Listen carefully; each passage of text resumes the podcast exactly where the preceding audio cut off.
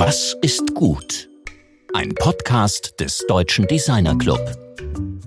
Hallo und herzlich willkommen zu einer neuen Folge des DDKs. Das ist die Ausgabe 66, was mich an die bekannte Route 66 erinnert. Einer einfachen, kurvenreichen Straßenverbindung, die zwischen den 1930er und den 1960er Jahren die wichtigste Ost-West-Verbindung in den Vereinigten Staaten war, die die Besiedlung ferner Gegenden förderte und an der die skurrilsten Tankstellen, Restaurants und Modells entstanden, hier aber auch ganze Infrastrukturen. Alles zusammen machte die Route 66 zu einem Mythos für Freiheit, Ungebundenheit, Abenteuer und Aufbruchstimmung. Und ein ganz neues Filmgenre beruhte ebenfalls darauf.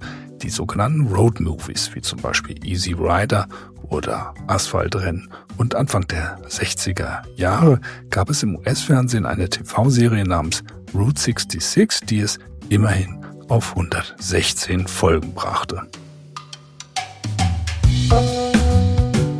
Ob wir so weit kommen, können wir jetzt noch nicht sagen, aber wir werden auf jeden Fall bis in das kommende Jahr senden, denn unser Programm steht schon bis in das Frühjahr 2022. Ein Mythos für Ungebundenheit allerdings werden wir sicher nicht begründen, aber die Themen und Protagonisten dieses Podcasts stellen sicher auch eine kurvenreiche Route dar, in deren Verlauf auf vielfältige Art und Weise und von den unterschiedlichsten Perspektiven aus für Werte wie Aufbruch, Umdenken, vor allem aber auch Verantwortung geworben wird.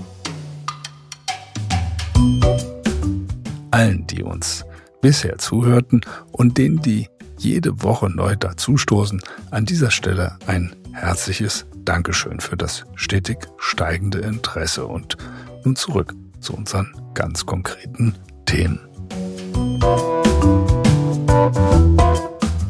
Letzte Woche sprachen wir mit Paola Antonelli, der Chefkuratorin Design und Architektur des New Yorker Museums of Modern Art. Sie kennt sich mit großer Verantwortung bestens aus, aber auch mit Designpolitik und sie verliert dennoch nie den Blick auf die winzig kleinsten Details der Gestaltung. Dieser weite Blick vom Kleinen, von der Textur eines Materials, der Punze in der Typografie bis hin zum komplexen Städtebau oder der nachhaltigen Supply Chain, das alles scheint eine wichtige Fähigkeit guter DesignerInnen zu sein. Dies zeigt sich in unseren DDKs-Gesprächen immer deutlicher.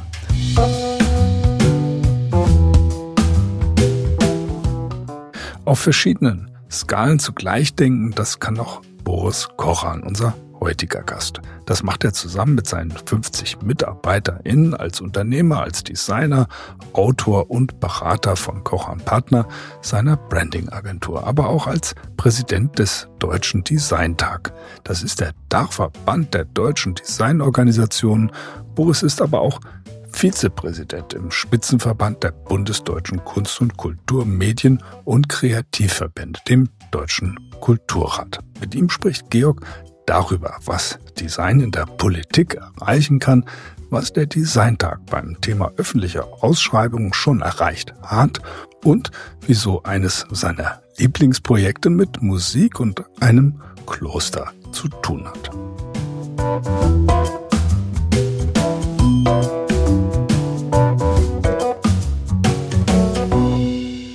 Ja, Heute sind wir schon beim DDcast Nummer 66, kaum zu glauben. Diesmal sitze ich in Berlin bei Recorder im Studio und spreche mit Boris Kochan in München. Ich freue mich sehr, Boris, dass es geklappt hat. Wir haben das schon einige Zeit vorbereitet. Wie geht's dir denn? Du, mir geht's hervorragend momentan gerade. Ähm, finde es sehr lustig, dass du in Berlin sitzt und ich in München, weil das ist eigentlich mein alltägliches Leben zwischen diesen beiden Orten. Ich bin in Berlin geboren und lebe in München seit meinem achten Lebensjahr, aber bin immer wieder in Berlin und das mit großer Freude. Nicht nur, weil ich da politisch zu tun habe, sondern auch, weil das einfach die Stadt ist, die, auch wenn ich sie früh verlassen habe als Kind, mir ans Herz gewachsen ist.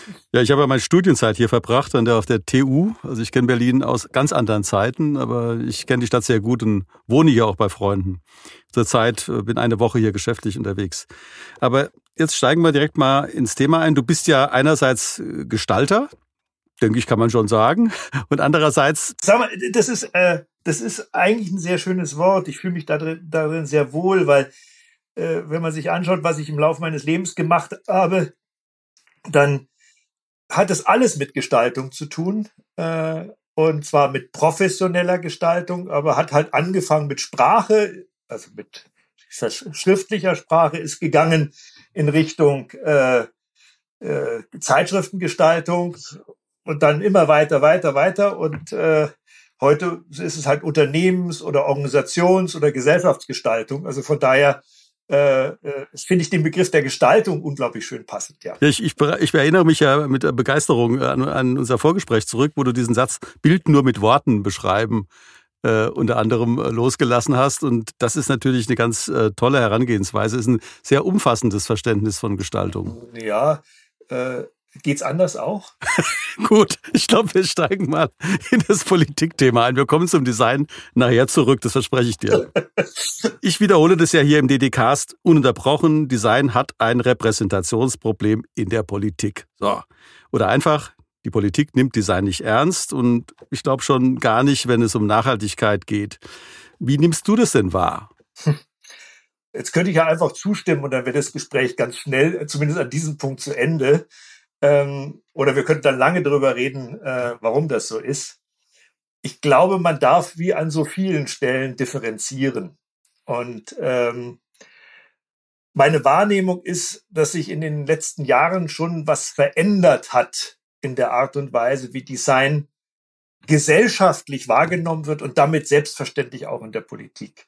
Gleichzeitig dürfen wir uns nicht überschätzen, wenn man sich den Durchschnittsbürger, wenn es ihn denn überhaupt geben sollte, anguckt und damit auch den Durchschnittsbundestagsabgeordneten, aua, gibt's den, äh, dann äh, äh, ist es natürlich so, dass es an, mit dem Thema Design äh, sehr viele Ideen dazu gibt, was es vielleicht sein könnte, was wenig mit dem zu tun hat, was in der Branche gedacht wird, was wir eigentlich tun und wo ich auch gerne dazu stehe, dass wir an der Stelle ganz viel erreichen. Ja, ja da, da, kommen wir auch schon gleich zu der Institution, die du ja vertrittst. Oder du kannst vielleicht noch mal genauer beschreiben, welche ähm, Funktion das auch wirklich beinhaltet, weil der Titel sagt ja erstmal noch nicht so sehr viel, nämlich der Deutsche Designtag.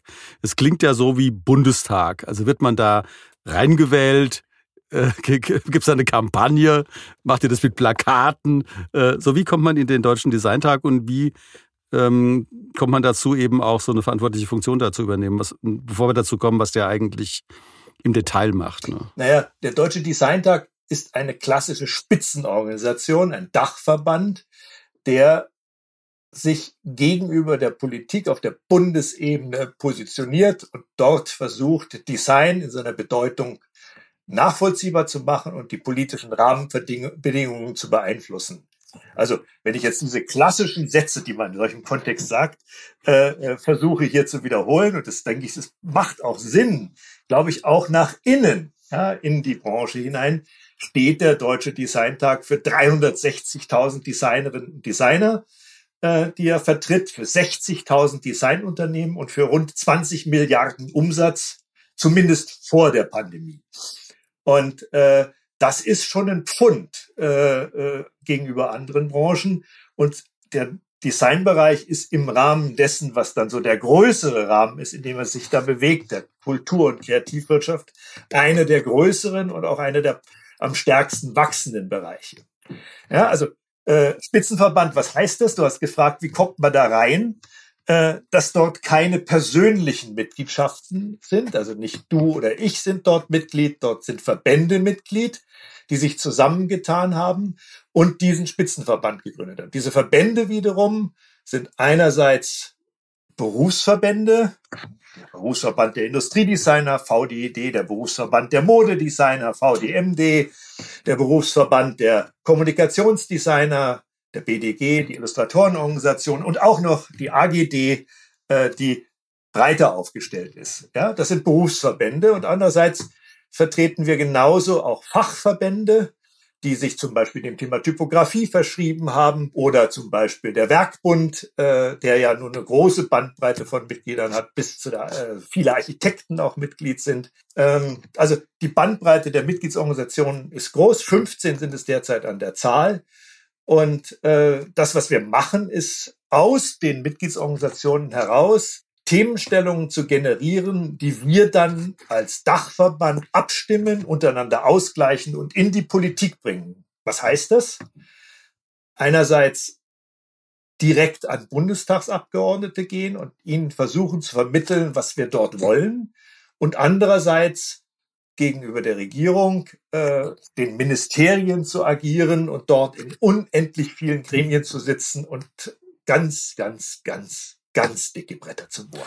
Das heißt, der, der Deutsche Designtag ist dann, wenn man das immer vergleichen darf, eher sowas wie der Bundesrat mit seinen 16 Bundesländern. So vertretet ihr 15 Berufsverbände.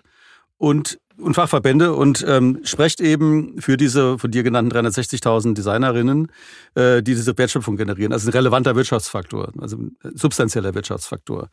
Die Frage ist natürlich, das ist ja immer die Frage, die wir auch diskutieren im DDCast. Also wie kann man denn Politik beeinflussen?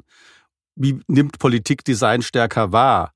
Was sind die Themen, die ihr mit der Politik auch verhandelt und was wird da im Grunde auch zurückgebracht oder liefert ihr einfach irgendeinen Antrag ab und dann kommt nach drei Wochen was mit dem Stempel oder ohne Stempel zurück, wie früher beim Amt für industrielle Formgebung? Schön wär's. Äh, tatsächlich ist das natürlich vielfältig und ich mache das immer am liebsten über ein paar Beispiele deutlich, weil dann wird es, glaube ich, nachvollziehbarer.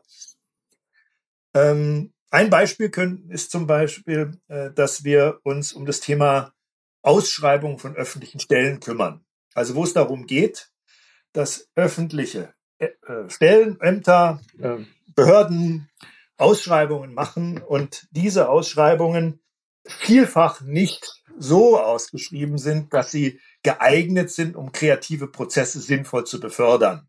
Jetzt gerade gehabt, äh, die Sternwarte in Berlin schreibt etwas aus und deren Ausschreibungsbedingungen sind halt so, dass zum Beispiel keine Honorare gezahlt werden oder aber auch das gesamte Verfahren an anderen Stellen ist nicht so ge, äh, geartet, dass es äh, dazu geeignet, iterative Prozesse zu befördern, äh, äh, eine, eine, eine Möglichkeit herzustellen, dass tatsächlich ein, über ein wirkliches Kennenlernen des Projektes wirklich gute Ergebnisse hergestellt werden. Und vielfach verbrennt damit der Staat Geld, und er führt zu unglaublich großen äh, Aufwendungen in der Designbranche, gerade dann, wenn es sehr offene Ausschreibungen sind, wo jeder bitte mal ein Logo abgeben soll oder ähnliches. Und hier haben wir zum Beispiel äh, in den letzten Jahren äh, eine sehr systematische, ruhige Arbeit begonnen, wo wir angefangen haben damit, erst einmal mit sehr viel Aufwand einen Leitfaden zu erstellen, der dazu dient, öffentliche Stellen, Vergabestellen, darüber zu informieren, wie denn designgerechte Ausschreibungen aussehen. Das ist ein sehr freundlicher Ratgeber, der äh, diese Stellen an die Hand nimmt und ihnen aufzeigt, was mit bestehendem Recht möglich ist. Es ist nämlich nicht das Problem, dass das bestehende Recht nicht dazu geeignet ist, sondern dass die Vergabestellen meistens nicht wissen, was Design bedeutet, wie sie es so ausschreiben, äh, dass hinterher Ergebnisse bei rauskommen, mit denen sie gut agieren können. Ja, da, da kommt natürlich genau diese Frage ins Spiel, wie kann man denn diesen äh, der Politik, sag ich mal, wir haben jetzt im Bundestag ja ziemlich viele Juristen, wissen wir ja. Es, es war über die letzten Jahre auch ein Problem, dass viele Berufsgruppen gar nicht vertreten waren. Wie erklärt ihr denn eben den Ansprechpersonen, was Design ist? Also du hast ja gesagt, also sie, wollen, sie sollten besser verstehen, was Design ist, aber man muss natürlich auch einen Begriff davon haben, dessen, was Design sei. Und erstmal das, welcher Begriff ist das? Also mit was arbeitet ihr da? Und wie redet ihr mit den Leuten, damit die sich eben auch äh, da einbringen können, damit sie auch reagieren können überhaupt? Die Frage ist jetzt sozusagen, ob wir noch einen kleinen Moment bei dem Thema Ausschreibung bleiben Gut, oder ob okay, wir ins Größere gehen. Weil das ein schönes Beispiel ist. Hier gehen wir jetzt, äh, haben wir den großen Vorteil, dass wir große Anerkennung gefunden haben für das, was wir dort erstellt haben beim Bundeswirtschaftsministerium, was die führende, führende Ministerium ist für das Thema Vergaberecht von der inhaltlichen Seite her, gemeinsam mit dem Justizministerium. Und die finden super toll, was wir dort gemacht haben. Und wir können jetzt mit dem sozusagen diesem Habitus an Vergabestellen herangehen und sie darüber informieren, wie denn eine designgerechte Vergabe aussieht. Einerseits und was wir laufend machen, ist, dass wir ähm, jetzt nicht mit großem Tamtam, -Tam, sondern normalerweise einfach mit einem Anschreiben äh, äh, öffentliche Stellen darauf hinweisen, wenn sie eine Ausschreibung machen, die nicht designgerecht ist, äh, was sie denn daran ändern müssten. Und wir haben an vielen Stellen inzwischen Rückmeldungen, wo die sehr dankbar dafür sind, ja, weil sie es einfach nicht wissen. Und das Ganze führt dazu, dass zum Beispiel eine vom Bundeswirtschaftsministerium initiierte Plattform, eine, eine, ja, eine Behörde, das sogenannte CoInno, welches sich um innovative Ausschreibungen kümmert, inzwischen unsere Richtlinien empfiehlt, als Beispiel gebend dafür, wie Ausschreibungen sein sollen. Also das ist, man merkt schon, es gibt 30.000 Vergabestellen in Deutschland. Das ist eine sehr langfristige Arbeit, die da passiert. Aber es ist tatsächlich so, dass nach und nach äh, wir da mehr und mehr Gehör finden. Ich würde gern, bevor ich nochmal zu dem allgemeinen Designbegriff äh, komme, den du da anführst, noch ein zweites Beispiel äh, äh, für politische Arbeit mit einbringen. Ähm, das ist auch so ein schönes, konkretes Beispiel. Es gibt, ähm, es gibt äh, inzwischen eine Rahmenrichtlinie von der Europäischen Union, wie man mit dem Thema leichte Sprache umgehen soll. Das führt dazu, dass alle Ämter aufgefordert sind, also alle öffentlichen Stellen wieder aufgefordert sind, ihre Webseiten, ihre Publikationen zusätzlich auch in sogenannter leichter Sprache zu veröffentlichen. Und dieses ist ein Thema, was über viele Jahre von Linguisten beherrscht worden ist, die naheliegenderweise versucht haben, auch ähm, die Gestaltung gleich mitzumachen und dementsprechend es so Richtlinien gegeben hat, die dann vom Bundesarbeitsministerium übernommen worden sind, wie bitte in Areal 14 Punkt und mit we möglichst wenig Struktur. Und äh, das funktioniert natürlich in Wirklichkeit nicht. Die Forschung ist viel, viel weiter, was denn gute Gestaltung bedeuten kann, gerade für Menschen mit Lese- und äh, mit Leseschwäche. Und äh, wir haben uns dort einerseits mit einer öffentlichen Stellungnahme gegenüber dem Arbeitsministerium äh, äh, geäußert, die dann daraufhin das DIN-Institut aufgefordert haben, eine allgemeine DIN-Norm in einer Vorform erstmal zu formulieren. Und da sind wir jetzt mit drin. Das heißt also, da ist inzwischen völlig klar, im Endeffekt wird etwas dabei rauskommen, wo eben rein fachlich gesehen eben Dinge mit drinstehen, wie denn Menschen mit Leserechtschreibfläche leichter Texte lesen können. Das wird nicht Areal 14 Punkt sein. Äh, und es ist zweitens aber auch noch ein zweiter Punkt von, von es ist noch ein anderer Punkt von äh, politischer Interessenvertretung dabei eine Rolle spielen. Ich glaube, das darf man ruhig auch dazu sagen. Es geht an so einer Stelle auch darum, den Markt, in dem Designer und Designer tätig sein können, zu erweitern. Ja, weil das ist natürlich ein Auftragsgebiet, wenn alle öffentlichen Stellen leichte Sprache auf ihren Webseiten zusätzlich mit anbieten müssen und ihre Drucksachen auch zusätzlich mit anbieten müssen. Wenn wir jetzt, bevor wir auf diesen allgemeinen Designbegriff kommen, der tatsächlich so ein Knackpunkt äh, ist, äh, nochmal auf den internationalen Vergleich kurz kommen. Also wenn wir jetzt hier über den deutschen äh, Designtag reden, der organisiert sich natürlich auch in einem internationalen Kontext. Also dein Kollege Arne Leichert hatte mir in Darmstadt äh, anlässlich des Jahresempfangs der hessischen Kreativwirtschaft eben auch dieses das PDF dieses ähm, englischen ähm, Jahresberichts äh, der, der Designwirtschaft äh, gezeigt oder geschickt. Auch das ist beeindruckend. Also was die Briten da machen und äh, ich kenne nichts Vergleichbares jetzt hier aus Deutschland. Wir haben da den hessischen Kreativwirtschaftsbericht, äh, der macht so ein bisschen was jetzt auf Landesebene, aber jetzt auf Bundesebene diese ähm, Darstellung von Design als Wirtschaftsfaktor sehr selbstbewusst, äh, sehr klar, auch auch gut gestaltet, spielt auch eine Rolle. Ähm, arbeitet ihr auch daran, dass eben diese Art von umfassender, übergreifender Darstellung stattfindet? Und zweite Frage, dann komme ich gleich nochmal zu der Internationalität. Also ja, auch an solchen Dingen arbeiten wir. Wir versuchen gerade auch mit internationalen Vergleichen dafür zu werben, dass Deutschland hier eine andere Strategie verfolgen muss, den Bereich Design als ein wirkungsmächtiges Instrument in der Politik zu begreifen und zu nutzen.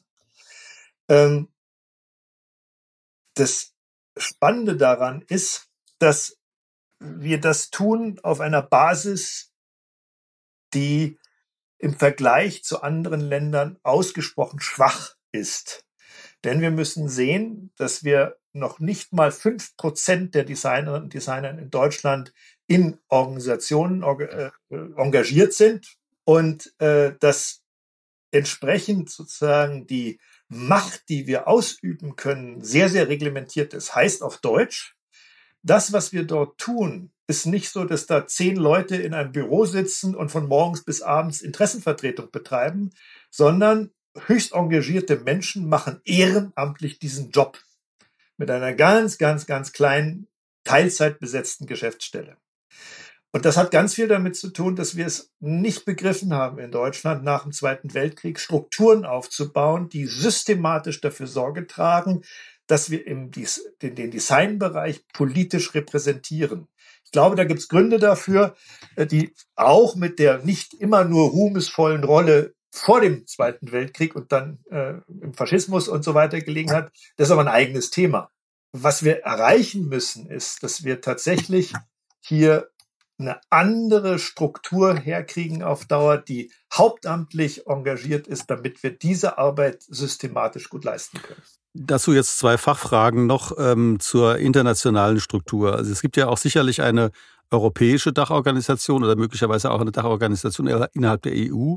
Und es gibt vermutlich auch eine Weltdachorganisation. Welche sind das? Also einfach nur zur Information und wie interagiert ihr mit denen? Also es gibt auf der europäischen Ebene gibt es eine Dachorganisation, die heißt BEDA, äh, sitzt in Brüssel naheliegenderweise. Da sind über 40 äh, nationale Designorganisationen drin vertreten, die unsere Arbeit in Brüssel machen. Wir sind dort mit äh, äh, mehreren Kolleginnen kontinuierlich aktiv. Eine meiner Kolleginnen sitzt dort auch im Board seit neuestem.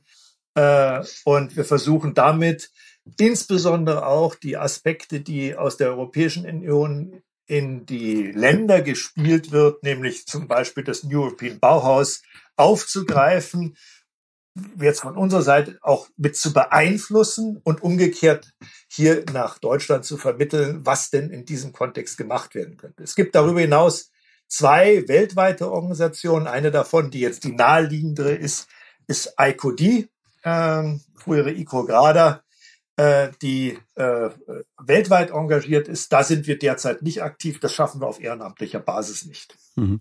Jetzt kommen wir zu dem vorhin ausgesparten Designbegriff und damit auch einer Brücke zu dir als, ja, mit einer eigenen Art und Weise die Welt wahrzunehmen. Das interessiert mich natürlich auch, weil ich rede ja nicht nur als Institutionenvertreter äh, mit dir, sondern, ähm, ja, was, was ist denn der Designbegriff, auf dem ihr oder auf dem du in deiner ähm, letztlich designpolitischen Arbeit aufbaust? Also was sind die relevanten Faktoren? Ich weiß, dass es keine Definition oder eine paragraphenhaft formulierte Beschreibung gibt, aber was sind die Grundlagen für deine Arbeit und für dein Engagement auch? Wieso machst du das überhaupt äh, ehrenamtlich mit diesem, äh, mit dieser Werbe? Also ich glaube fest daran, dass wir mit Kommunikation in der Lage sind, mit gut gestalteter Kommunikation in der Lage sind, die Welt zu verändern. Und zu verändern in einer Weise, die menschengerecht ist. Äh, denn das ist das, was mich an Design interessiert was ich glaube, was den Designbegriff schon immer prägt, dass er sich am Menschen orientiert, dass er auf den Menschen bezogen ist und auf dieser Basis in der Lage ist, komplexeste Zusammenhänge in einer Form zu überführen, an der, mit der man in der Lage ist, ja, was zu verstehen, es schön zu finden, Lust auf etwas zu bekommen, ja, sich zu engagieren, etwas zu nutzen, etwas zu verstehen, und so weiter. Wie, wie kommst du denn von deiner eigenen gestalterischen Arbeit? Wir hatten eingangs eben auch dieses vom Schreiben zum Bilden, zum Gestalten. Wie kommst du von deiner eigenen gestalterischen Arbeit eben dahin? Ui, das ist schon ein langer Prozess. Ich bin, habe mich 1981 selbstständig gemacht mit meiner Agentur, die damals noch nicht Agentur hieß, sondern Studio, äh, gemeinsam mit ein paar Freunden. Und uns ging es von Anfang an um diese Verbindung von Text und Gestaltung, von Text und Grafik am Anfang, ganz klar. Und daraus ist nach und nach das Thema Marke geworden. Also das ist so die, der Weg, den ich selbst gegangen bin. Von der, von, von, von dieser Kombination, sehr stark editorial geprägt am Anfang, nach und nach dahin zu kommen, dass man Geschichten erzählt über das Thema äh, Gestaltung, über das Thema, was dort eine Rolle jeweils spielt und ähm, dann daraus etwas zu machen, was immer diesen kleinen Moment von Überraschung hat, dass es etwas anderes ist, als was man erwartet hat. Und das ist das, was mich bis heute prägt. Ich liebe es, einen Text damit zu beginnen, dass es eine kleine Irritation gibt, weil ich glaube, mit der kleinen Irritation kriege ich so eine Art von Widerhaken in den Kopf. Ja, und ähnlich funktioniert Gestaltung in jeglichem Zusammenhang. Ja, du musst jemanden ja erwischen. Ja, und das Erwischen funktioniert darüber, dass ich irgendwie was interessant mache und dann diesen kleinen Moment kriege, wo ich etwas in ihn hineinversetze, wo er anfängt, Interesse zu bekommen. Und Irritation ist ein wunderbares Mittel, wenn sie sich auflöst. Das, das ist jetzt mal ein bisschen konkreter noch zu dem, was du da es war jetzt eine Methodik eigentlich. Das fand ich jetzt ziemlich äh, also pfiffig oder auch typisch Boris Kochan, äh, dass du da auf die Frage hin, was machst du denn äh, für Gestaltung, eine Methodik vorgestellt hast. Die Frage, die sich da anschließt, ist eben vielleicht mal einfach so ein, um dich besser zu verstehen oder eben auch dich als ähm, ja, kreativen Menschen besser zu verstehen. Äh, beschreib doch mal so eine Arbeit oder einen Prozess, der dir besonders wichtig war, wann auch immer der stattgefunden hat. Du bist ja sehr weit in die Geschichte zurückgegangen. Du hast gesagt, ihr habt Anfang der 80er Jahre angefangen. Äh, jetzt sind wir ja dann 40 Jahre später immerhin. Ähm, irgendwas in dieser Zeit, wo du sagst, das war jetzt für mich so, so ein Knackpunkt oder der hat mich so richtig, das war so ein befriedigender Moment, wo das alles zusammenkam, was du jetzt geschildert hast. Eins der Dinge, die ich unglaublich toll fand, als wir die Chance bekommen haben, für ein Kloster zu arbeiten. Die Firma Bosch, über die wir da reingekommen sind, hatte sich dafür entschlossen, dieses Kloster mitzunutzen als Fortbildungszentrum. Und die haben dann gesagt, ja, jetzt muss dieses Kloster irgendwie auch nach was anderem aussehen. Es muss irgendwie für sie auch gut aussehen. Und die, diese Nonnen, die waren toll. Äh, die haben äh, sich ganz, ganz offen gezeigt und haben gesagt, ja, dann machen wir jetzt ein Erscheinungsbild für ein Kloster. Und wir haben dann lange überlegt, wie wir das machen können. Und äh, ich habe äh, eine meiner Kolleginnen gefragt, die hervorragend ist in der, in der, in der Gestaltung von, äh, von Zeichen, ob sie nicht bereit wäre, mal für eine Woche dort mitzuleben. Das hat sie gemacht. Die Nonnen haben sich darauf eingelassen. Und ohne das wäre das nicht möglich gewesen. Ohne dieses wirklich dabei sein wäre nie dieses Zeichen bei rausgekommen. Ähm, dieser weltweit agierende Orden hatte eine bestimmte Form des Gebetes. Und dieses Gebet war so rhythmisch aufgebaut, dass es immer ein Pause gab zwischen einzelnen Sätzen, ein Pausenzeichen dazwischen. Und sie hatten die feste Überzeugung, dass diese Pause dazu dient, dass sie bei ihren Gebeten weltweit in den gleichen Rhythmus kommen. Würde sich heute vielleicht technisch überprüfen lassen. Damals war das noch nicht ganz so weit. Es ist schon ein bisschen her, dieses Beispiel. Und dieses Pausenzeichen, was Sie verwendet haben, ist in leicht überarbeiteter Form dann zum Zeichen dieses Klosters geworden. Was war völlig naheliegend. Das war so unglaublich wichtig. Dieser Glaube daran, dass die Pause entscheidend ist zwischen all dem vielen, was man sagt. Dieser Moment der, der, der Konzentration, des Dichten, ja, wenn man nämlich mal still ist. Das ist ein wunderbares Beispiel. Einmal für eine synästhetische Herangehensweise. Da kommt der Gesang drin vor, das Gebet, der Text, das Bild. Aber es kommt eben auch wieder, wie vorhin im Grunde, der Prozess, die Kommunikation, die Methodik vor. Von daher äh, danke ich dir sehr für dieses äh, wirklich sehr wunderbare, fast lehrbuchhafte Beispiel. Jetzt freue ich mich natürlich ganz besonders auf unsere Abschlussfrage, die wir ja immer gerne unseren Gästen stellen, nämlich dieses allgemeine, was ist gut? Gut ist, wenn man einfach mal loslassen kann. Ja, vielen Dank. Es hat mich sehr gefreut. Es war außerordentlich aufschlussreich. Und ich denke auch für die Hörerinnen eben äh, ein Einblick in die äh, mühsame Arbeit an der Schnittstelle zur Politik wird ja immer wieder die Klage geführt, warum passiert da nicht mehr? Aber hier wurde eben auch klar, warum, weil es eben ein langsamer Prozess ist, ein Prozess der Kommunikation. Und du hast gerade mit dem besten Beispiel, also dieses Klosterbeispiel auch gezeigt, wie man eben mit ganz anderen sozialen Systemen zusammenarbeiten kann, indem man sich in sie hineinbegibt. Ja. Und das gebe ich jetzt als Denkaufgaben mal mit in die nächste Woche. Danke dir sehr. Ja, vielen Dank. Das war mein Kollege Georg Christoph Bernsch im Gespräch mit Boris Kochern, der uns gezeigt hat, dass Designpolitik wirksam und sehr wichtig ist. Er macht uns klar, wie groß die Kreativwirtschaft ist und dass wir im politischen Raum sehr viel selbstbewusster auftreten können. Nächste Woche sprechen wir mit Konstanze Hosp, einer jungen Designerin, Mutter und Unternehmerin, die als Industriedesignerin startete und zur Goldschmiedin wurde. Sie hat ein Community- und Geschäftsmodell aufgebaut, das andere KünstlerInnen und DesignerInnen am Erfolg beteiligt und darüber hinaus zum sozialen Treffpunkt für eine ganze Stadt geworden ist. Wir wünschen euch allen eine wunderbare Woche und vielleicht einen Abend auf dem Sofa mit einem Roadmovie-Klassiker, der den kalten, ja, vernebelten Novemberabend doch noch zu einem interessanten und spannenden Abschluss bringt. Und bleibt vor allem gesund. Eure DDcast-Redaktion.